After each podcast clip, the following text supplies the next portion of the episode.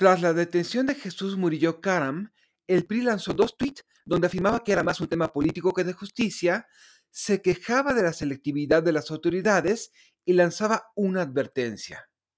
Hoy, al gobierno de Morena le sirve irse contra el procurador. Mañana será contra cualquier opositor o ciudadano que les incomode. Aun cuando coincidamos en el uso faccioso de la justicia, el otrora partidazo insiste en leer mal a la ciudadanía. Quizás muchos están celebrando que los carniceros de ayer son las reces de hoy.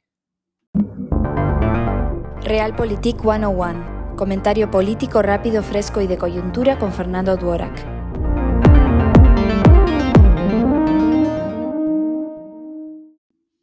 Como sucede cuando dominan las pasiones antes que los argumentos, sería imposible entender el revanchismo si no fuera por años de abusos.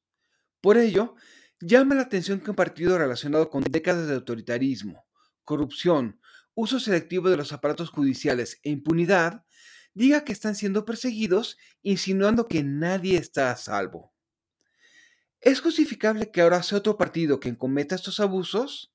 Desde luego que no. Se trata de entender que no estamos aquí por casualidad, sino porque nada se hizo en décadas para combatir la impunidad, mientras se encendían los focos amarillos y hasta se tornaban en rojos. En lugar de pensar instituciones para toda la ciudadanía, una élite política creyó que este sistema podía ser eterno. ¿Hasta qué punto está dispuesto el presidente a golpear a priistas? No llegará a un punto donde los atacados ganen las simpatías y la solidaridad de la ciudadanía? Difícilmente mientras las víctimas o chivos expiatorios sean creíbles para la víscera popular. Tan es así que llevamos más de dos meses de golpeteo con Alito y sigue la mata dando. ¿Por qué no con el autor del célebre hashtag Ya me cansé? ¿Cómo salir de esta situación?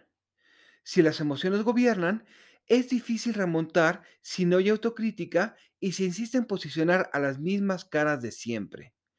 Lo único que dejan ver es que desean volver al poder para aprovecharse de un sistema cerrado y sin rendición de cuentas, tal y como hoy hace Morena. Soy Fernando Duorak y esto es Realpolitik 101. Hasta la próxima. Sigue a Fernando Duorak en Twitter y en Facebook. Visita fernandoduerac.com para más información y análisis político.